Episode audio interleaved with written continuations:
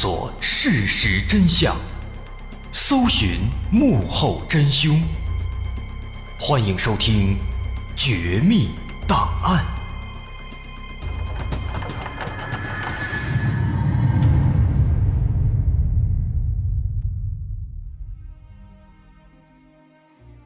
还原事实，探索真相。欢迎继续关注《绝密档案》，我是大文。之前咱们说到，周世宝在三月十二号的一次家庭聚餐之后，突然离奇死亡。因为死者在死前有明显的中毒反应，而且发生在刚刚晚饭之后不久，因此警方认为他有可能是中毒死亡。而中毒其实也有两种可能，一种是自己服毒，一种是他人投毒。但是周世宝生前压根儿就没有过轻生的念头，所以自杀服毒的可能性几乎为零。因此，周世宝的死如果真的是死于中毒，那么他只有可能是他人投毒，也就是说，这应该是一起投毒杀人案件。但投毒者到底是谁呢？警方判断，投毒者应该就在在场的几个人当中。那么，在这些人当中，警方首先排除了当天晚上一起吃饭的村民梁某和死者周世宝的大哥周世金。首先，梁某。他作为一个外人，之所以当天晚上会跟他们一起吃饭，这纯粹是巧合，是临时被叫过来的。而这起案子很明显，极有可能是一起有预谋的投毒案，因此梁某的可能性几乎为零。那周世金这就更不用说了，兄弟两人感情向来非常好，他没有理由，当然也没有时间。周世宝的妻子张应之以及张应之的情人廖有志，这俩人虽然都有作案动机，但是廖有志当时不在场，直接可以排除。张应之也一直在厨房里忙活，全程没有接近饭桌，因为投毒肯定不可能发生在做饭的过程当中，不然在场的所有人都会因为吃下有毒的饭菜而死亡。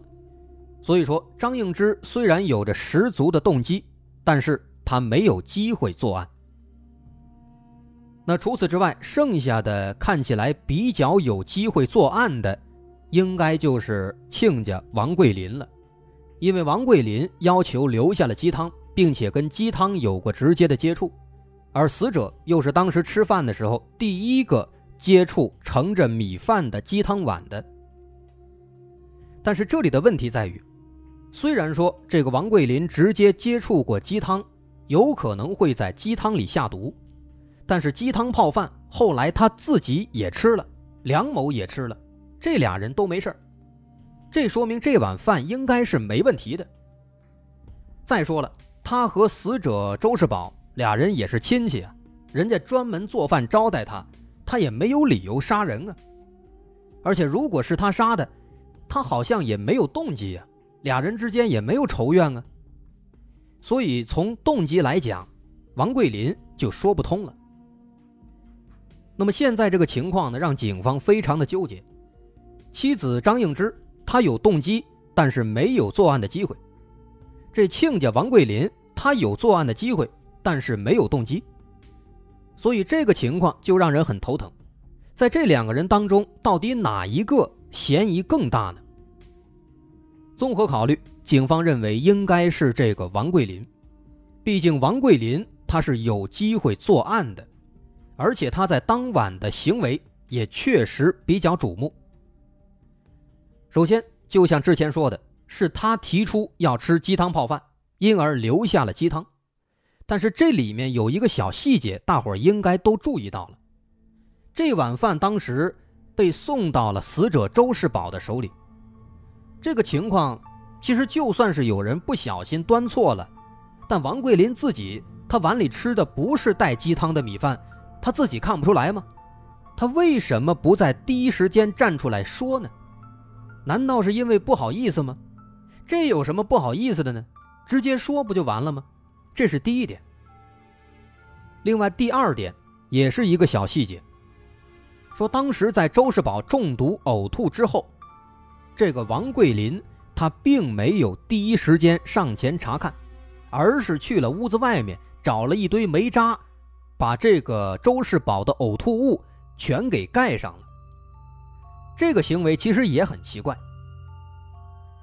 除此之外，根据村长的描述，当天晚上村长来到周世宝的家里的时候，地上的那些呕吐物已经被人清理干净了。那么这两个小细节一结合，这就很值得研究了。首先，是王桂林把呕吐物给盖上的，但后来这些呕吐物又被人清理掉了。那么清理的人又是谁呢？据此，警方分析，如果能够证实是王桂林清理了呕吐物，那么他的嫌疑就会上升。这一点其实不难理解。假如说这个呕吐物的确是王桂林清理的，那么我们可以设想一下，在当时那样的情况下，死者在剧烈挣扎，在不断的呕吐，但王桂林他非但没有赶过去照顾死者，反而是跑出屋外找了一堆煤渣。进了屋子里，把这些呕吐物全给盖上了，然后后来又对呕吐物进行了清理。这样的一套操作，不得不说有点做作，有欲盖弥彰的嫌疑。于是警方再次对王桂林进行了讯问，而对自己当时的行为，王桂林做出了解释。他说，当时自己之所以第一时间去掩盖了呕吐物。是因为呕吐物的味道实在是太刺鼻、太大了，而其他人都冲过去查看周世宝了，他就没有必要再过去担心了。那么这个解释倒是比较合理，不过呢，他只承认这个呕吐物是自己给盖上、给埋上的，但是并不是自己清理的。那么也就是说呢，这个呕吐物的掩埋和呕吐物的清理。是两个人完成的，那么到底是谁清理的呕吐物呢？王桂林表示，虽然不是自己清理的，但是他看到是周世宝的二哥周世银把呕吐物给清扫掉了。这里这个周世银之前咱们提到过，他是死者周世宝的二哥，这个人有精神疾病，是一名精神病人。那么作为一个精神病人。其实他肯定不会跟咱们一样，看到脏了就主动去打扫，除非说是有人指使他。那么当时是谁在指使周世银呢？好在精神病人有一个最大的优点，就是他不会说谎，直接去问问他，这不就知道了吗？但是警方找了一圈啊，没有找到周世银，一问才知道，他在周世宝死亡之后。奉大哥周世金的委托，到镇子里面的亲戚家去报丧去了，三天之内应该是回不来。那这个情况就非常尴尬了，没办法了，警方只能在屋前屋后寻找那些呕吐物的去向，什么猪圈啊、厕所呀，各种地方能找的都找了，就差挖粪坑了，可就是没有找到。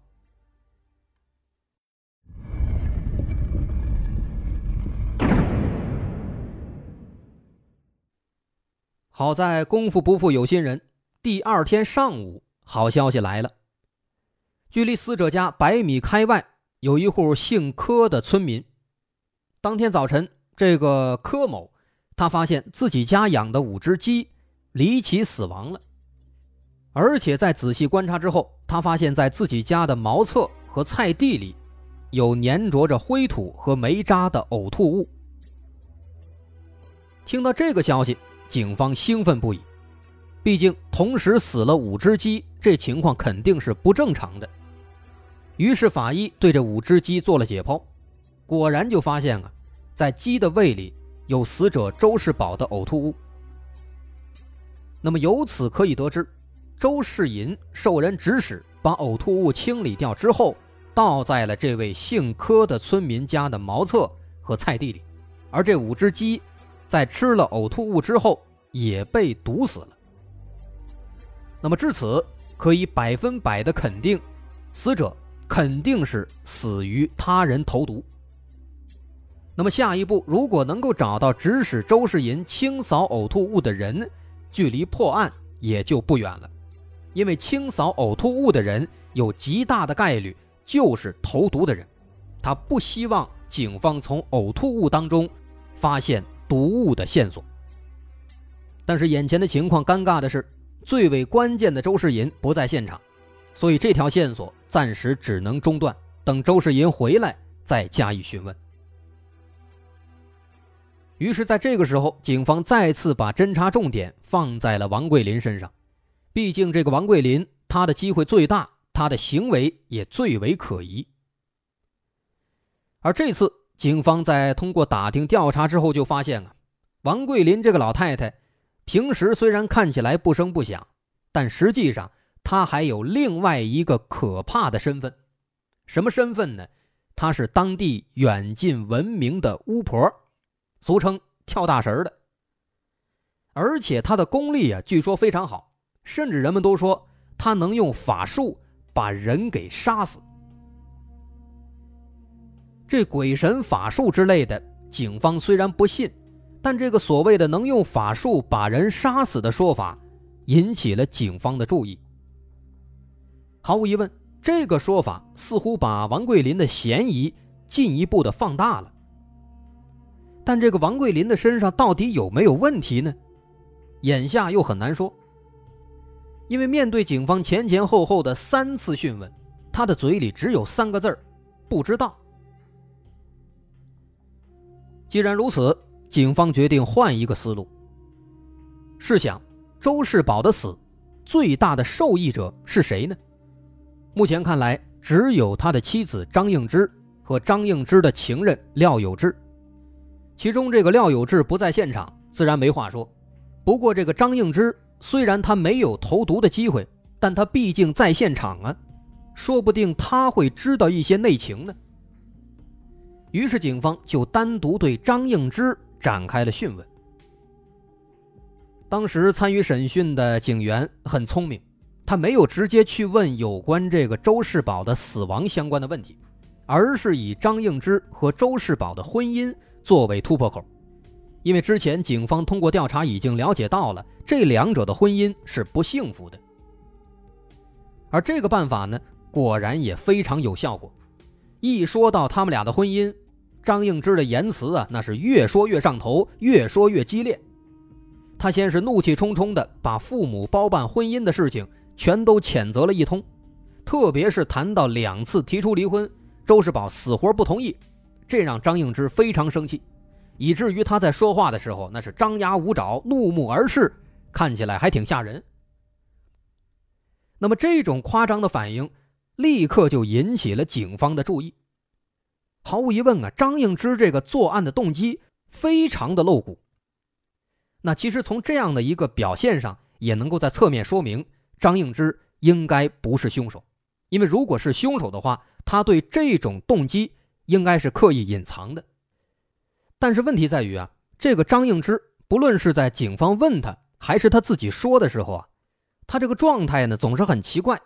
虽然说越说越上头，越说越生气，但是总感觉他这话还没说完，吞吞吐吐的。那么这个情况呢，就让警方觉得，虽然说他应该不是案犯，但他肯定是知道内情。于是警方当时就想了一个办法。想炸他一下，怎么个炸法呢？这个警员就瞅准时机对张应之说：“事到如今啊，我们就直说了，为什么今天问你这个事儿呢？因为我们的尸检已经检查到了，在你丈夫的体内有大量的有毒物质，这些有毒物质很可能是来自于王桂林。我们之前调查了，王桂林经常会给人做法事。”而他所谓的做法事，其实都是用一些毒药，这些毒药和你丈夫体内的毒药是一模一样的，因此我们希望你不要再隐瞒了，如实交代，这样还可以从轻处罚。那当时警方说这样一段话呀，原本就是为了炸一下张应之，因为警方此前了解过，张应之没什么文化，就上过小学，对科学那是一窍不通。更不懂什么尸检，所以借助尸检骗他一下，再加上王桂林确实非常可疑，所以警方就说在死者体内发现了王桂林常用的毒药。那么警方这么一骗他，如果这王桂林真的是没问题，张应之他如果知道内情的话，那么他的反应肯定是能够被警方观察到的。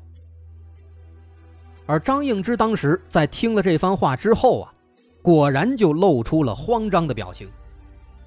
警方一看，看来这张应之是真的知道内情啊。于是警方抓住机会，动之以情，晓之以理。很快，张应之的心理防线就彻底崩溃了。他对警方说：“说这件事儿确实跟王桂林有关系，是王桂林用武昌法术。”杀害了周世宝。不过这张应之他毕竟没什么文化，他就光说是王桂林用武昌法术杀了周世宝，但具体这王桂林是怎么操作的，他自己也不知道。看来要想弄清真相，还是要突破王桂林的难关。于是警方就对王桂林展开了第四次讯问。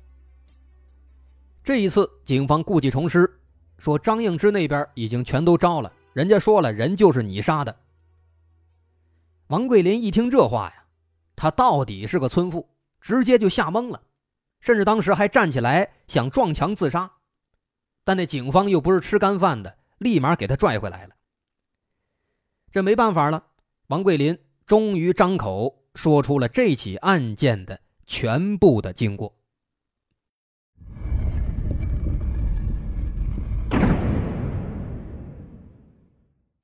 这起案件的真相呢，其实是让人大跌眼镜的。凶手的确是王桂林，但他之所以杀人，仅仅是为了逞能，为了那区区几百块钱。怎么回事呢？要从案发一年前，一九九二年的夏天开始说起。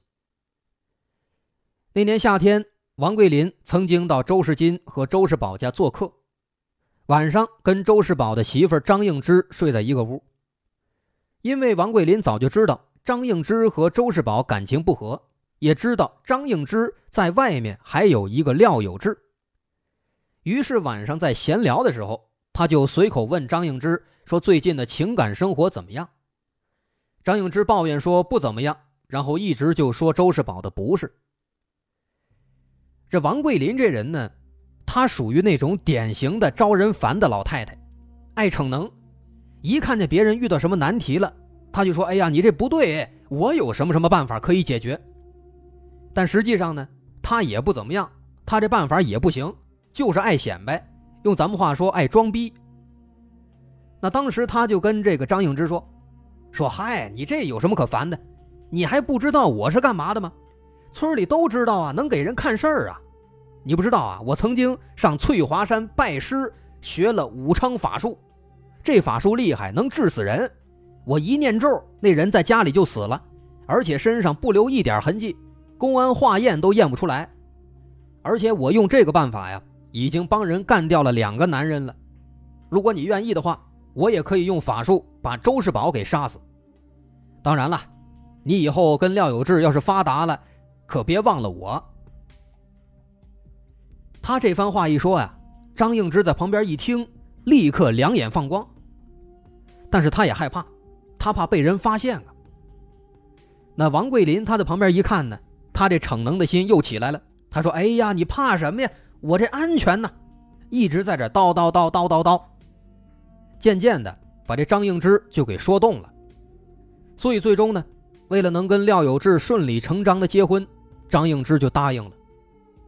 但是王桂林也不白干，先要收一百块的定金，理由是要去为这个做法事买一些道具，做做准备。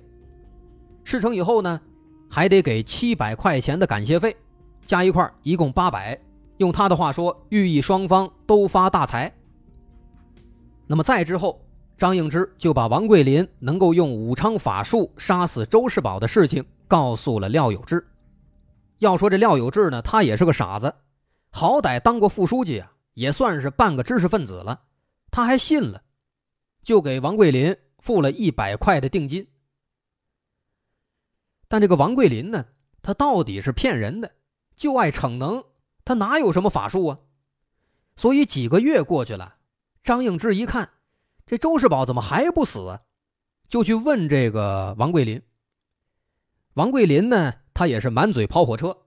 他说：“哎呀，我前两天啊确实施法了，但是呢，我最近吃了狗肉了。这一吃狗肉啊，会影响我这个法术，让法术不太灵了。你这样，你再等一等，等等，我再来一次更全面、更精准的施法。”这廖有志一听，他着急呀，就又给王桂林塞了一百块钱，让他赶紧动手。就这样，王桂林一直拖，这个廖有志还有张应之呢，就一直在催。双方一直磨蹭到了案发当天，也就是一九九三年的三月十二号。那两天呢，正好王桂林又来他们家做客，那这就是一个杀人的好时机啊。于是，王桂林就让张应之晚上炒几个菜，来一个家庭聚餐，他要借此机会释放法术，杀了周世宝。但他也就是明面上跟人家这么说，这已经赶鸭子上架了，他也没办法，钱都收了，牛也吹了，得给人办事儿啊。这要一直拖着不给办，那自己以后这也没法混啊。但是王桂林自己又知道，他根本就没有什么法术，要怎么杀人呢？思来想去，王桂林想到了投毒，因为当地盛产一种中药材，叫铁棒槌。这个铁棒槌呢，它的根茎长长的，像是棒槌，因此得名。这个东西有剧毒，主要成分就是毒性极强的乌头碱，但如果使用得当，它就是一味中药材。于是王桂林就去搞了一些铁棒槌，准备给周世宝下毒。但是他要怎么下毒呢？这对王桂林来说，就是一个高难度的技术活。为什么呢？因为一方面，他对张应之声称自己是用法术杀人，所以说这个下毒的过程啊，还不能被张应之发现，自己这个谎话还得圆过来，要保持自己的神秘感，不能掉价，毕竟这海口都夸下了。另一方面呢，他还必须精准投毒，只毒死周世宝，其他人不能受影响，所以这个难度啊就非常大了。那么他当时想了一个什么办法呢？说当天晚上，张应之把这菜都做好之后，王桂林过去帮着张罗，然后他就发现啊，有一个碗，它被碰坏了，这边上有一个小豁口，所以在给张应之帮忙的时候，他就把这个碗拿过来，让张应之用它盛了鸡肉，哎，那一盘炒鸡肉。他为什么要挑这么一个带豁口的碗呢？其实不用说，大伙应该也已经都猜到了。说当时这个菜都炒好了以后啊，王桂林说了，说这样你先出去看着门，我要在厨房里施法。然后呢，他就把这个张应之推出门，自己在厨房里边待着，在这厨房里边折腾了好半天，最后弄得自己满头大汗。出来以后，张应之一看，哎呦，这真的是出力呀，一身的汗啊。由此呢，张应之也更加的深信不疑了。但实际上，他在厨房里边什么都没干。就光坐着呢，一边坐着一边往四周看，这是为了方便晚上作案，先熟悉一下地形。接着等到晚上吃饭的时候，关键的时刻就来了，那碗鸡肉吃完了。然后王桂林就谎称说想吃鸡汤泡饭，于是他就把这个鸡汤的碗给端到了厨房里。端到厨房之后，趁张应之不注意，他把研磨好的铁棒槌的粉末倒在了鸡汤碗里。再后来，包括鸡汤碗在内的七碗米饭全都被端到了桌上。那么，王桂林是怎么做到一定能够让周世宝吃到那碗有毒的米饭呢？这个时候啊，就要提到那个有豁口的鸡汤碗了。因为王桂林他很了解周世宝，周世宝这个人又老实又细心。果然，当时在端米饭的时候，周世宝就注意到了这个有豁口的碗。但他并不知道这个碗是当时盛鸡汤的碗，而且作为主人，他肯定不能让客人用这个破碗啊。因此，当时他就把这碗米饭最后放到了自己的手里。就这样，王桂林就实现了精准下毒。等到周世宝吃了几口有毒的米饭，中毒了，嘴麻了，王桂林才指出这是自己要的鸡汤饭。于是就把周世宝碗里剩下的米饭全都拨到了自己碗里。但实际上，这碗米饭拨过来之后，他一口没吃，而是趁着当时周世宝嘴麻，大伙都在关心他的时候，他悄悄地溜到厨房去换了一碗新的饭，并且过了一会儿还表示自己吃不完，给梁某又分了一半。因此，他和梁某吃的都是没有毒的饭，那么自然他们就一点事儿都没有。再后来，周世宝的呕吐物。的确，也是王桂林让周世银给清理掉的，这一点后来也得到了周世银本人的认可。但王桂林万万没有想到，周世银竟然把这些呕吐物扔在了邻居家的厕所和菜地里，把那些鸡全给毒死了。而警方由此也就掌握了破案的关键的线索。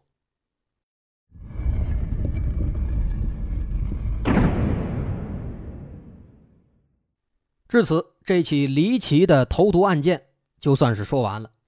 相信在了解完了这起案件之后，大伙儿的心里都会想说两句话：第一，肯定是警方太厉害了；第二，肯定是愚昧太可怕了。的确，纵观整个侦破过程，在这样的一个密闭式的环境里，警方准确地抓住了这个环境当中的要点，直接认定凶手肯定在在场的几个人当中。而警方的推理能力和巧妙的审讯技巧，毫无疑问也立了大功。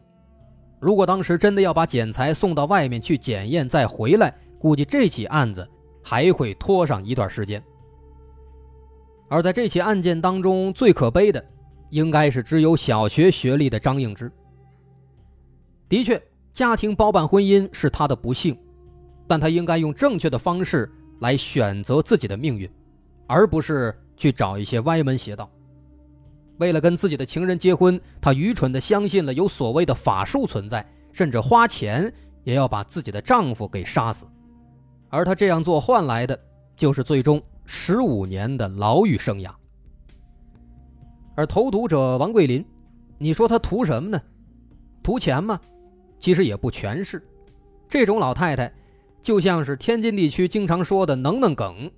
就是太闲得慌，爱逞能，结果玩大了收不住了，面上也挂不住了，再加上没有文化，他根本就认识不到玩弄人命所要付出的代价，因此造就了这场大祸，而最终等待他的只有死刑。